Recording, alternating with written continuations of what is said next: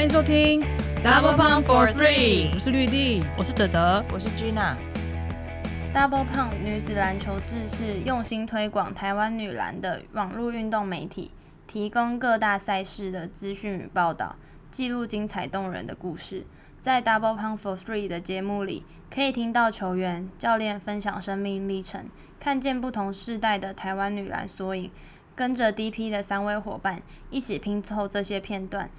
参与完成这幅女篮全景图，别忘了按下抖内赞助支持。我是刘星宇。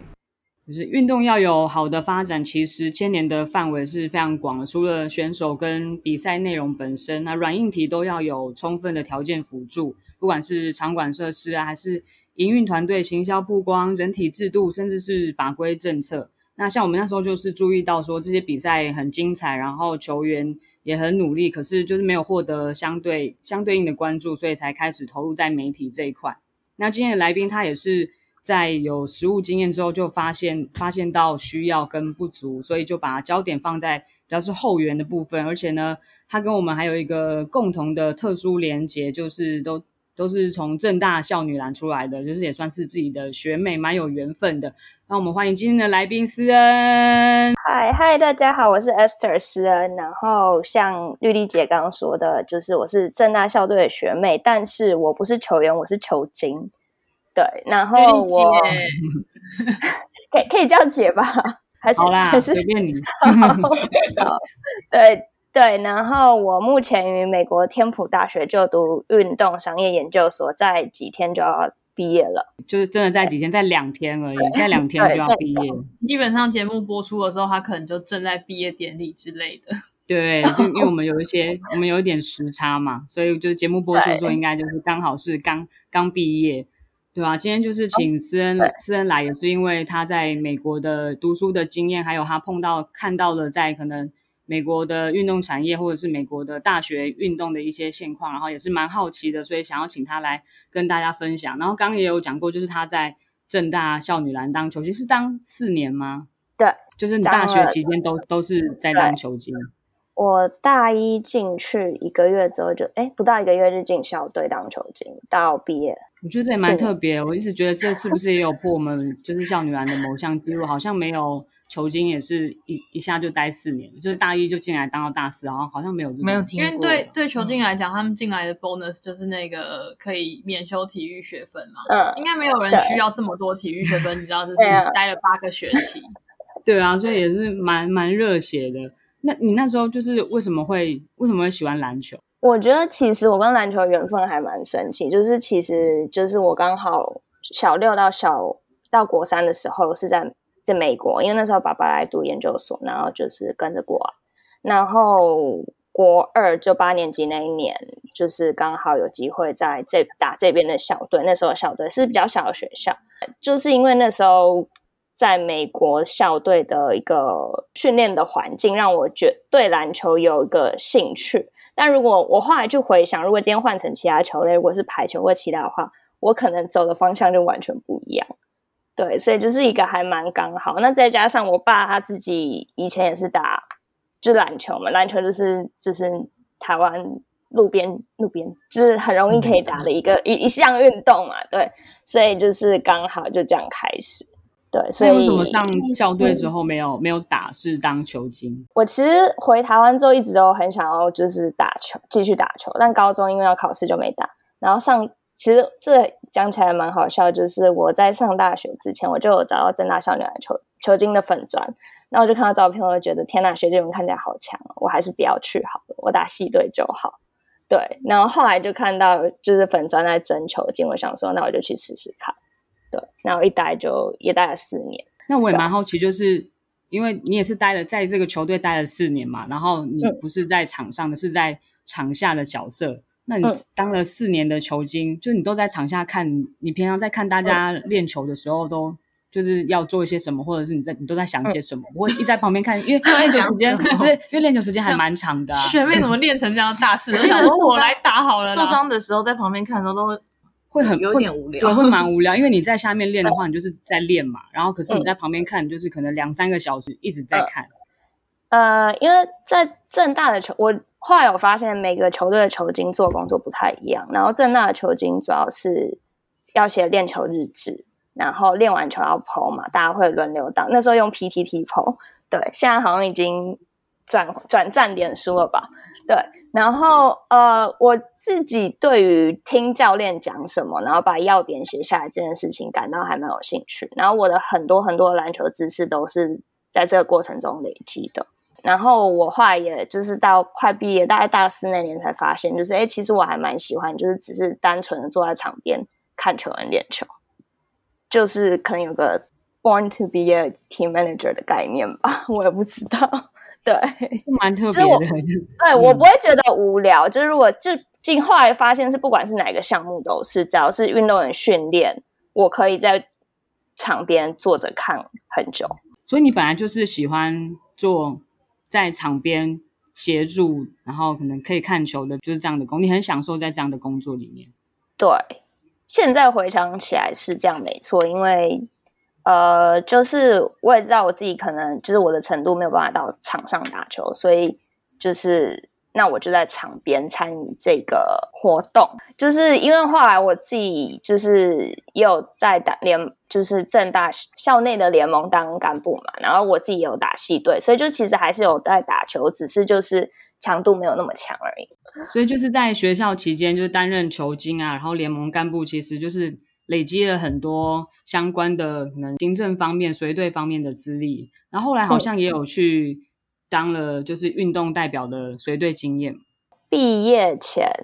就大家毕业前可能就开始会想要不要考研究所这件事情，然后因为小时候待过美国，那时候就想说大学或研究所要回美国读，只是大学就待在台湾，然后毕业大四的时候就在想，那我是不是研究所可以选择去美国读？然后那个时候，因为当了四年球经，然后又在联盟当干部，然后还有系队一些事情，就是也有协助处理蛮多系列的东西，然后就觉得说，那我是我想，就是我想继续往运动方面这块走。可是台湾的运动产业，就是那时候是就是二零一七四大运四大运前的事情，所以那时候的景况就没有很好，然后就觉得说，我不可能，不太可能在，我不想在台湾读。但是我如果去美国读的话，我回来就是因为美国比较难留，就工作签证比较难留。如果回到台湾的话，呃，会不会就是在找工作上面会比较，就可能跟自己的呃想象有些落差。所以那时候就想说，给自己一年的时间去思考，说我到底要不要出国念，就是运动管理这件事情。在那那段期间里面，就刚好也是正大校队的学姐，她有一天就密我说，就是嗯。中华蜻蜓队在找随队翻译，你有没有兴趣？然后我那时候想说，天哪，这是什么奇怪的诈骗手法嘛？我真的认真的以为是诈骗，但我跟那个学姐也算熟，然后也觉得学就是不可能，不太可能，所以我就后来就是答应，我就先答应看看，然后后来就是才知道那个时候是。亚运培训的那支龙舟队，他们在找随队翻译，他们要出国比赛，就是他们亚运前最后一场一地赛事。对，所以那一年七月，一八年七月就跟他们去匈牙利比赛。那你那时候随队的经验，就是可以分享一下，那时候跟着跟着那个龙舟队到去比赛，然后你可能参与了一些什么，然后看到一些什么？呃，那个时候因为是。在那之前的经验都是国内校内或者是校际间，然后就是比较是大学成绩的。那龙舟他们是已经是成年队，然后又是国际赛事，所以那个时候真的是大开眼界。因为我们那时候去的是一八年七月在匈牙利的一个比赛，然后它的呃赛名是世界锦标赛，呃，我没记错的话。然后现场有大概来自二十几个国家，四千多个，至少四千个选手。然后就是从十四岁年纪小，从十四岁到那种可能七八十岁的都有。所以就是选手就会开玩笑说，在这里不可以说叫你阿妈来滑，因为真的会有阿妈就是来滑，真的。对，那个时候就还蛮大开眼界，说天哪，全原来全世界就是龙舟，可能对台湾人来说就是端午节才会有的东西嘛。可是其实外国人就是那那些。就是全世界那么多国家都有人在滑，然后是真的可以这样办这么大型的赛事。等一下，他们滑的是龙舟还是蜻蜓？龙舟，龙舟就是正大锦标赛。他们也有去滑，就是正大校队会去滑那个比赛。我出国前跟教练见面，就是在那个场合，在泸州那个微风运河那边。哦，对，所以就是其实我们可能大家当年可能看得差差，慧姐那个很，我是说我们滑很累很累的可怕，经历都滑最后一秒。对，这这样听众不知道为什么我们要去校女篮，为什么要去划龙舟？因为划龙舟的车马费会有车马费，对，以前以前有，好我像就会去那边赚队费，可是我们都很烂，会划到就是主持人帮我们加油。很丢脸。我们有一次有晋级到第二天，因为有人弃权，好像是。反正因为我们就是一群乌合之众，因为我们根本不是那个龙舟专业我们连要滑到那个就是要开始那个点都没有办法，都要靠人家拖我们那个船尾，这样拖进去那个开始的点，就知道有多差了。现在现在大家知道一般生有多辛苦，队费都要自靠自己赚，然后去划每每年要去划龙舟，但其实还蛮好玩的。虽然说很累，嗯就是但是划一划就是也也蛮好玩，然后去旁边的摊位吃点小东西什么的，嗯然后看别人划。对，尊重龙舟专业哦，对不。起，对，那那我们赶快拉回专业，赶那我们那个下。水前都还没有什么去挥过空挥过桨，都没有练习过，就是当天就是我们人生第一次接触龙舟那种，真的很不尊重。可是其实这也凸显龙舟这项运动，它其实就是就是不同年龄层跟你的，就是它是一个很容易入门的一项运动。然后就是就是那种可以阿妈阿公阿妈带着孙子去滑那种。因为像我来到美国的时候，我就来，就是因为其实费城刚好也有蛮多龙舟队，然后也有个龙舟节，我就有去看。然后真的也就是他们同一艘船上，就可能从七八十岁的阿妈带着他的小孙子，那种十二岁之类，甚至更小的，就是同一艘船在划。那像你，因为就是去之前是没有任何的国际国际赛务的经验，然后一去就是去到这么大型的一个比赛，然后嗯碰到这么多的人，那应该会也会有一些就是很震撼，或者是有嗯有没有发生一些让你措手不及的事情？因为报名阶段都是当初问我有没有兴趣接这个工作的姐姐，就是她完成，所以我其实只是拿着她给我的资料，然后去现场，其实也没有要做太多什么，因为其实选手们都已经出国很多次，他们已经知道什么要去哪里检录，然后什么时候要去检录，怎么样看赛程等等其他的。对，然后我在现场比较是比较激动的，比如说呃，像我自己遇到比较措手不及的是，我们的我们跟大会订的大巴没有来，然后我们就在路边等了一个小时。那个时候刚那天比完赛，然后就其实是呃我自己，因为也也是因为第一次出队，所以我没有搞清楚要去问谁去确认上车地点，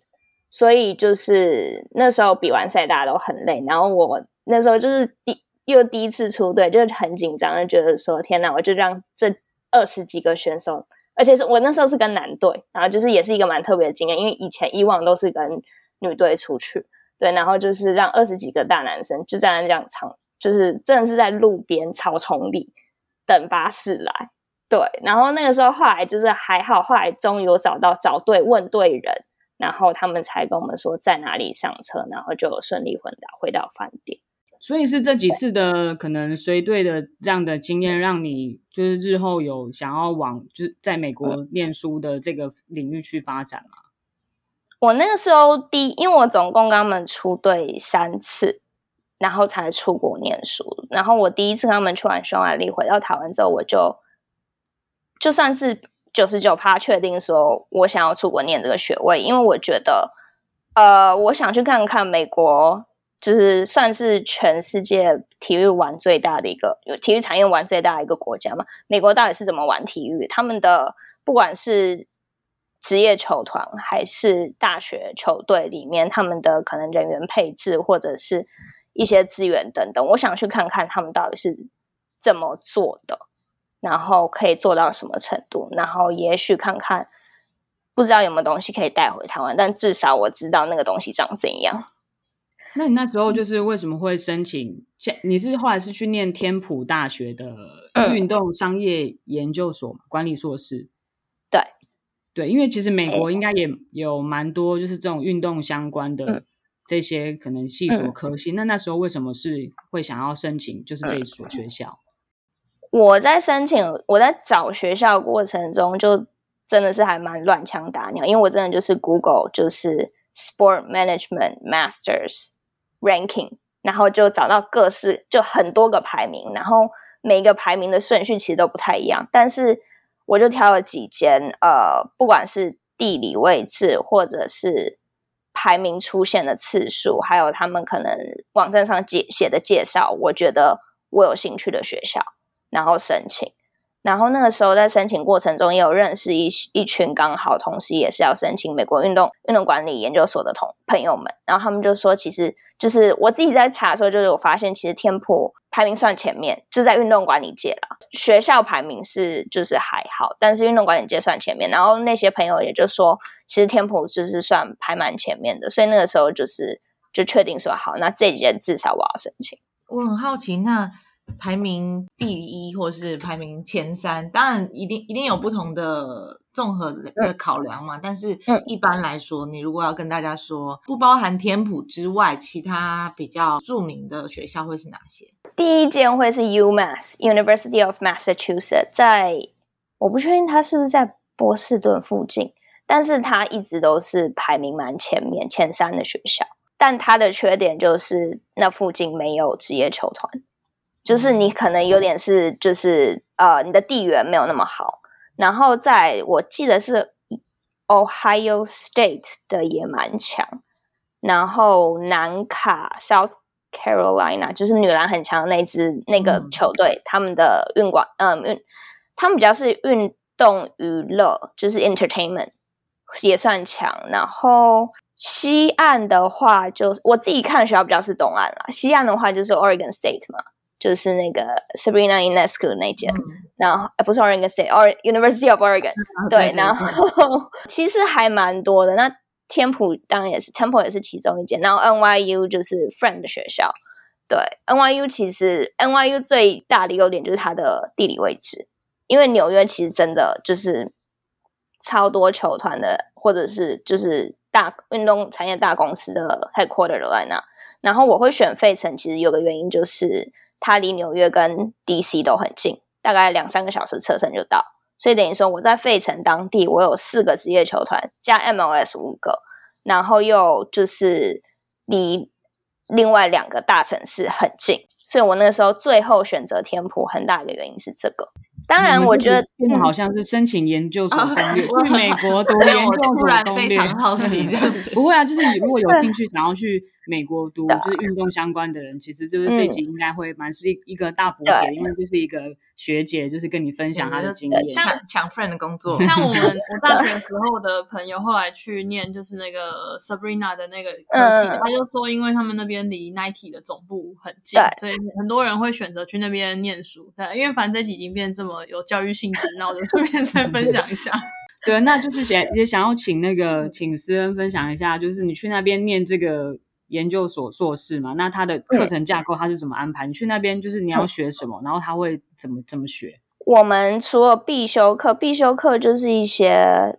我要讲中翻成中文吗？还是你尽量尽量的，你尽量 翻成不了的话也没关系。我们必修课总共有，我们总共要修三十六学分，所以是十二堂课，一个一堂课三学分嘛。然后必修课占一半，十八学分。那有修就是运动财经跟运动经济这一门课，然后还有法学，就是运动的法学，就可能比如说你在运动产业里你会遇到一些判决或怎么样的一些东西，然后再来就是运行销，运动行销这是一定的嘛，然后再还有就是 strategic management，就比较是可能组织架构跟一些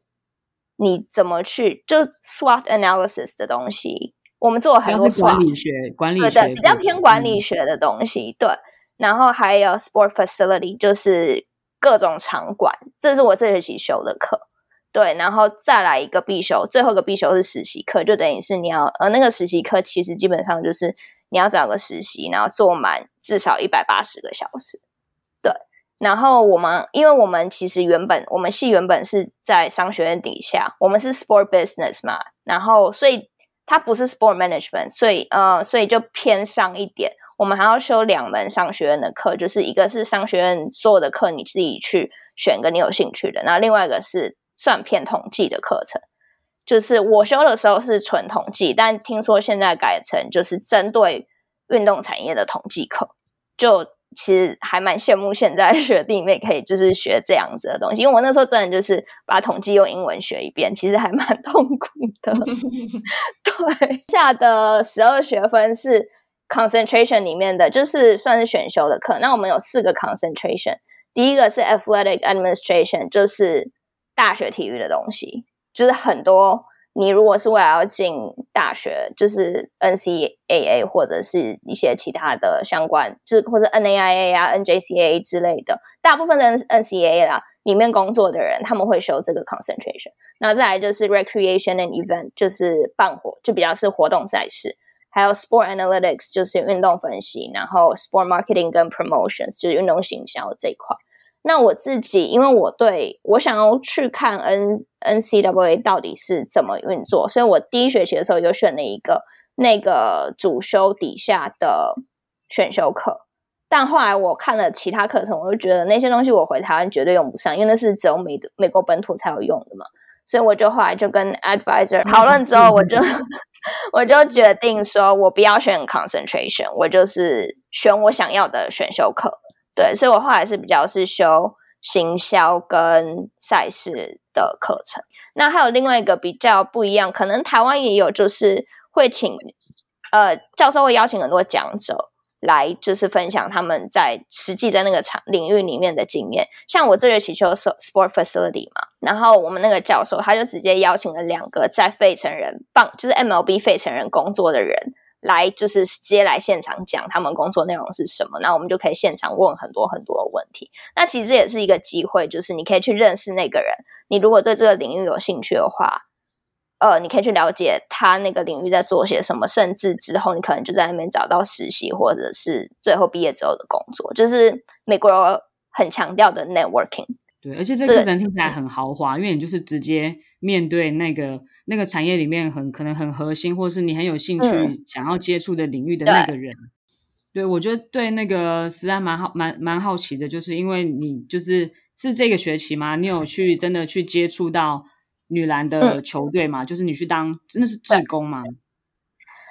他是叫 student manager，然后就是呃，他算是志工，就是我们也不 no，就是也没有任何的。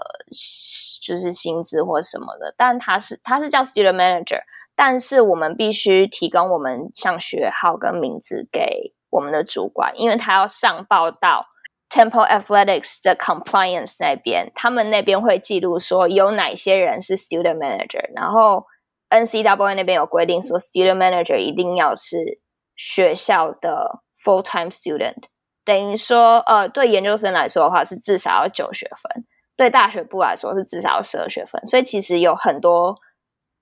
这么很细节的规定。然后我们做内容其实就是跟正大校队当球经差蛮多的。对，先要先跟大家介绍一下，就是天普大学的女篮，因为她也是在 D One 嘛，然后他是在那个 Conference 是 A A C C 吗？还是 A A C？A A C A A C 比较强我。A C C，我们是 A A C，可是就是 A A C 这个 conference 之前 UConn 也是在这个 conference，就是他们到这两年才就是换到另外一个，所以 UConn 之前一直都是在这个这个连这个 conference 称霸。然后然后这个就是 Temple University，他们这个女篮的学校其实也有出过几个蛮出名的校友嘛，像第一个进 WNBA 的就是那个 Candice Dupree 嘛，现在也还是有活跃于球场上面。那最近一个应该是 Shay Patty 嘛？就是有对今年的 final 有打，就是在凤凰城水星队的，所以其实也是一支还不错，就实力还不错，然后是在 D one 里面的一个一个学校，对啊。然后因为我有看到，就是私人这学期有有在里面，就是当刚刚有讲到的 manager 嘛，然后有看起来有常常看到他 PO 很多。就是他在里面工作，或是跟着球队的一些一些动态，我就觉得真的非常的好奇。然后，因为真的看起来跟台湾是不太一样，然后那个配置啊，做的工作看起来分工非常的细，差很多。对啊，所以就是想要请新来分享一下，那时候你看到有什么？你觉得哇，怎怎么会就是怎么会这样子做？我觉得我最震撼的一件事情，特别是 away game，因为好呃，我美国的球队跟台湾球队最大是差别，应该是主客场制。台湾现在目前都还是就是同个地区，然后就是同个地方打完之后，在下个学校继续打嘛。那美国是他们每一场都是主客场制，然后我自己最震撼一点是球衣不是球员自己带，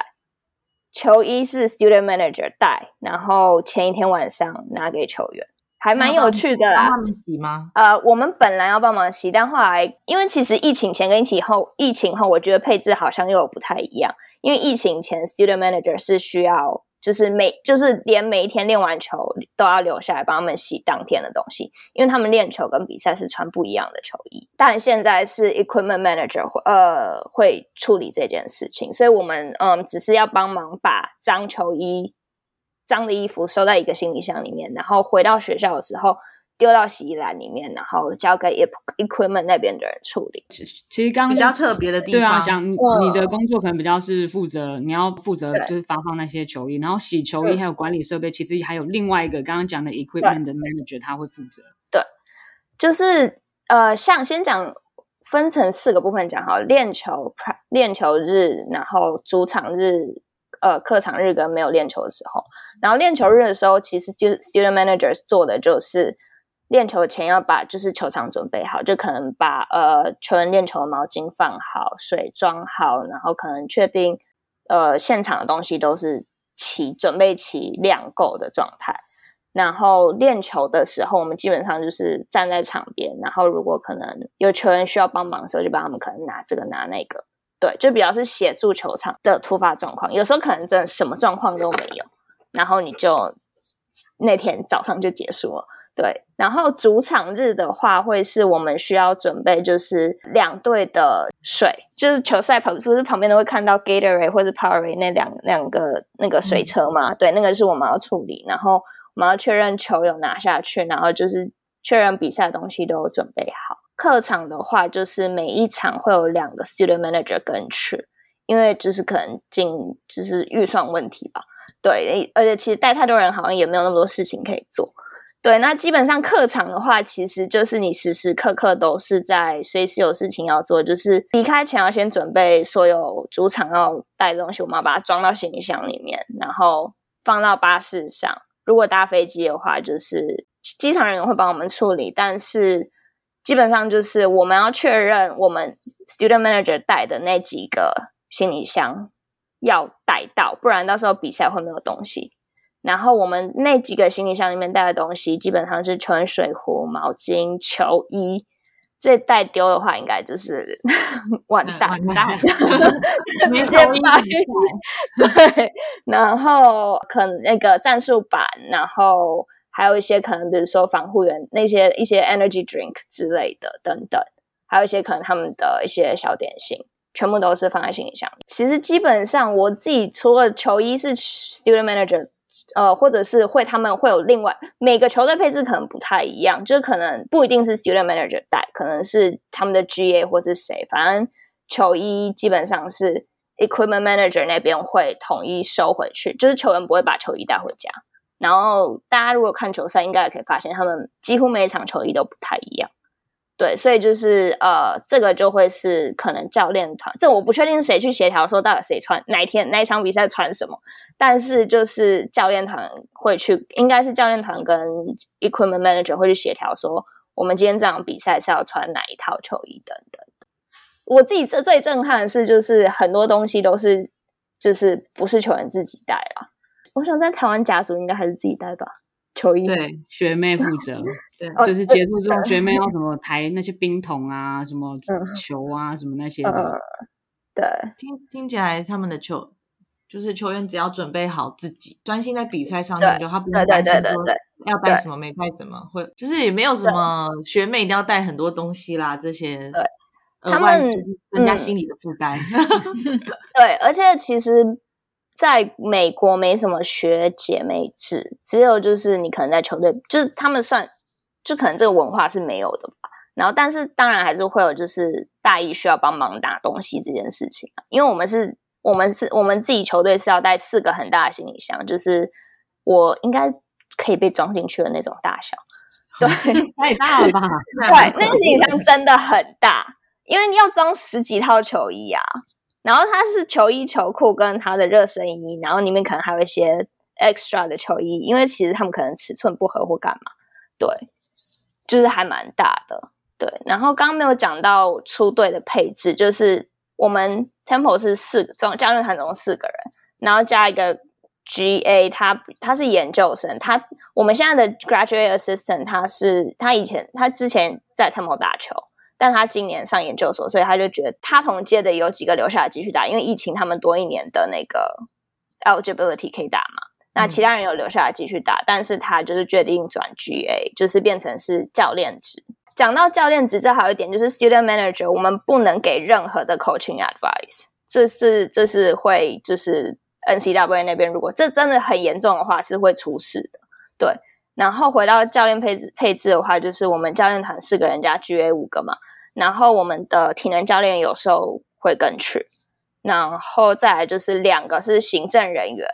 还有防护员跟。影片分析师，如果是他们是在学期间的上课日要去课场的话，会有 academic advisor，然后他们当天早上会有 study hall，还蛮有趣的，趣哦，超有趣。我觉得，我觉得我自己后来，因为我这学期还有在就是他们的 academic center，就是 academic support center 帮忙，就其实他们就是客服中心。Temple 其实算做蛮完善，我自己有蛮震撼到他们给。学生运动员的在求学方面的经的资源那么的多，对，然后等于还有一个随队家庭教师这样子，但他也不是教他们，他就是盯他们，确定他们有把就是作业做完之类。就那一个小时，他们有就是球员要在那边，就是把课本拿出来，可能把作业拿出来写作业这样子。再来还有一个是，他是叫 SID Sport Information Director，然后其实就是 Strategic Communication。这个直接看名字可能不确定他在做什么，可是他们其实他们的 sport information 跟 strategic communications 就是在讲管社群媒体。那个人去就是他会坐在记录台最靠近我们的嗯呃最靠近我们板凳的那个位置。他在红他在主客场都是坐那个位置，然后他就是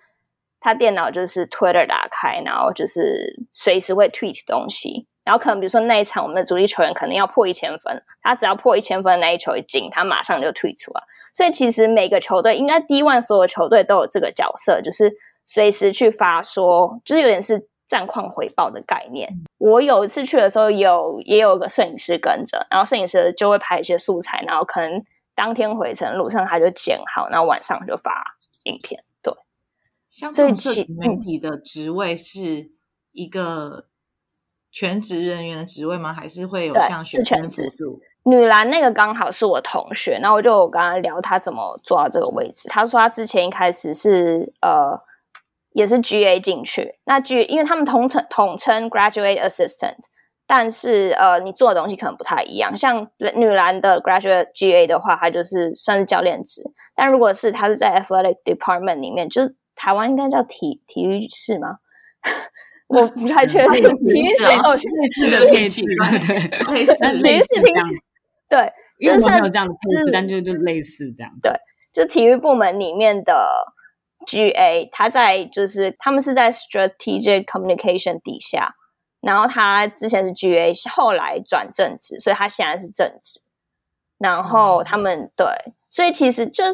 大家可以如果有兴趣的话，可以直接打某间学校，然后 athletics staff directory，你就可以看到那间学校的整个配置，就是它的体育部门的配置，就会看到一些你觉得我自己一开始在学这些，就是在了解这些东西的时候，有很多是我觉得天哪，原来这个也可以开一个职位哦。对你刚刚讲了这么多职位，其实除了你本人是有冠上 student 的这个名号是 student 之外，其他所有人都是全职人员。GA 不算，GA 算有点像助教，他们是就是有就是有有薪水的那一种。但是每间学校的 GA 其实好像不太一样，我后来发现。有些职业做的可能是 student manager 的工作，不过我还蛮意外，因为我以为像那种就是 PO 社群啊，或者是影片那些，可能也会是比如说实习生，就是有学生身份的人，他可能像实习这样在做，结果他其实是一个全职的工作，因为他们一个人会有很多个队，然后是依照赛季去轮的，因为像美国赛季是错开的，不像台湾是一年四季都是你就是玩就是。你那个项目会，就是其实一直会有比赛或什么的，当然美国也有，就是会一直会有比赛训练什么，可是你的赛季就是那几个月而已。然后其实我据我所知，Temple 女篮的社群除了刚刚说的那个 SID 在管之外，女篮内部也有，就是也有特特定的几个人，就是平常可能比如说是就是一些生日啊或什么之类的文在发。球队自己会有自己发的排程，但也会有统一整个 Athletics 会发发的东西。像比如说，可能最近的一个统一节日哈。感恩节好讲，感恩节的话，就是 Athletics 的那个账号会发一篇文，然后每一个球队的账号自己都会再发一篇文，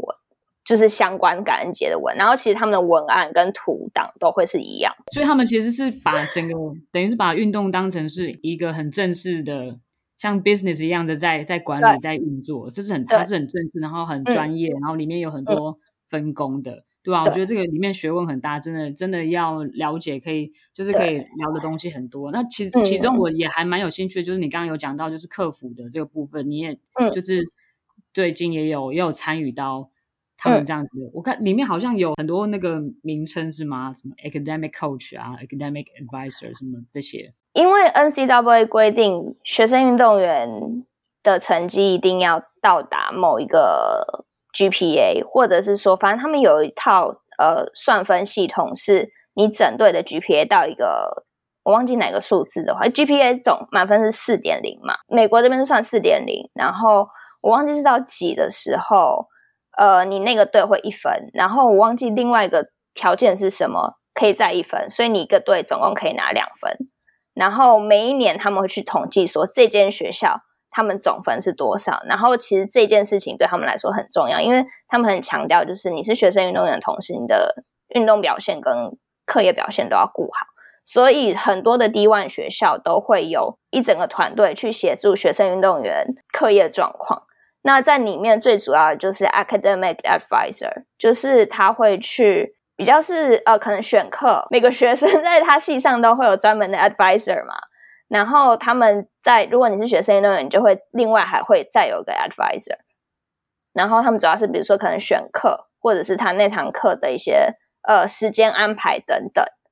或者是他是否需要 tutoring 家教的话，那嗯 academic advisor 就会帮他们去就是规划。我做的是 academic coaching，那他比较是一个 mentor 的角色，负责这个东西的老师是说，我们比较是 academic advisor 的延伸，就是可能 academic 一个 academic advisor，他可能总共负责二十个学生，他们是以运动分啦，比如说他就负责女篮，然后他负责男篮，然后男篮可能呃，然后有有大概有三个会负责 football，因为 football 球员很多嘛。然后负责男篮的可能又还有一些，比如说体操也是他的，反正就是他们一个人可能负责到二三十个学生。那你在那么多个学生的状况状况下，你不可能每个都去盯到。所以如果比如说假设这个学生他可能比较需要需要额外的帮助的话，他就会再去配一个 academic coach 给他。那我们 academic coach 做的事情就是我们每个礼拜会固定一个小时的时间跟我嗯跟我们的学生碰面。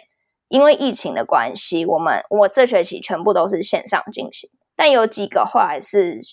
配合学生的时间，我们有改成就是 in person，就是要到那个办公室里面，而且是只能在办公室里面碰面，我们不可以在外面说我们约这个咖啡厅好。如果这样子的话，就是那个学生的比赛资格可能会出问题，这会触犯 N C W A 的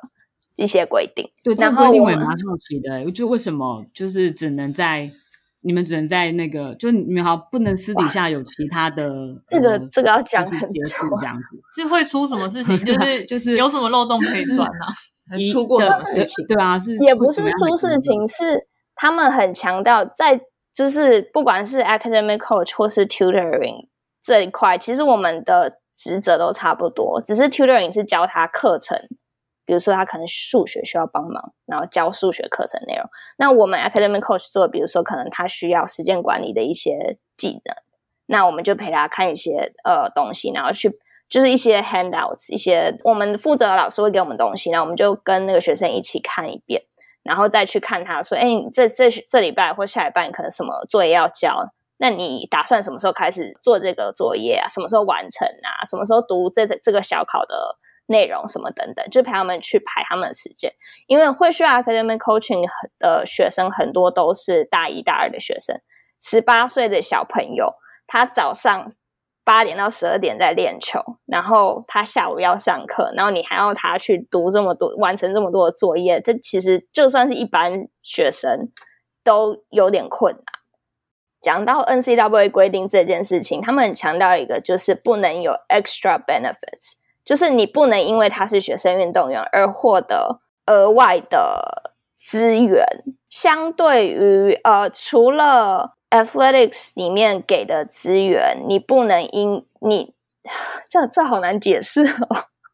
就是学 benefit 是指什么东西？假设我对我的学生，我不能因为他是学生运动员，我就请他吃饭，或者是就是假设我开车，我可能就是载他去某个地方，就顺路可能也是对，反正就是这些很 对，就是因为我们是 academic coach 跟 student athlete 的关系，我们就不能有这个。但如果我们今天不是这个关系，我们是朋友，私底下那是没问题的。可是因为今天我们先是 academic coach 跟 student athlete。我们就不能私底下约碰面，嗯，因为你们的权利关系不不对，我们对对对，权利关系对权利关系是不一样的，所以 对，抱歉，我现在中文退步很多，没关系，我们中文也不太好，不会啊，还不错吧？可以讲出权利不对等。那你现在再过两天之后就要毕业，那可以分享一下你接下来的规划吗？我接下来规划目前是就是用学生签证的一年，希望可以顺利留下来工作啊。对，然后现在就是在找工作。对，然后找哪一个方向的工作？我现在比较多是看赛事，但因为球队要进去，我觉得有难度的原因是因为我不是在美国土生土长，那个文化其实还是有落差，然后也不是那么容易说。哦，我在台湾当过球精或怎样就可以，就是复制贴上那个经验。对，然后其实因为美国就是国际生在美国找工作没有那么容易，所以就是其实当然是希望可以在赛事里面，但其他领域有机会的话，也是愿意去尝试。对，所以现在还是以就是留在美国为主要目标。诶，留一年。就是留留完那个学生签证的，可以工作那十二个月，它叫 optional practical training，就是 OPT，我们会叫 OPT 年了。对，然后大概就是待完之后，我我是长远规划是回台，想回台湾了。对，就跟大家比较不一样。回来。对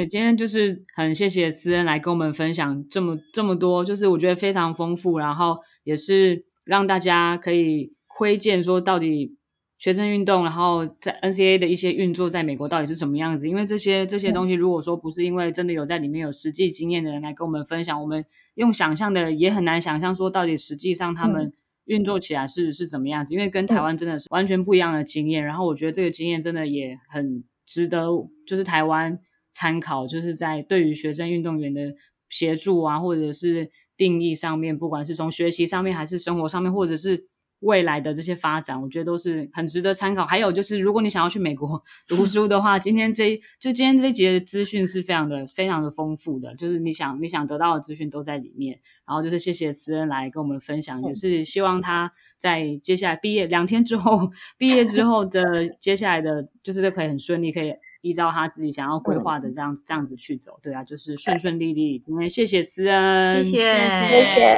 谢谢你们邀请我。然后我们今天就到这里了大家拜拜。拜拜。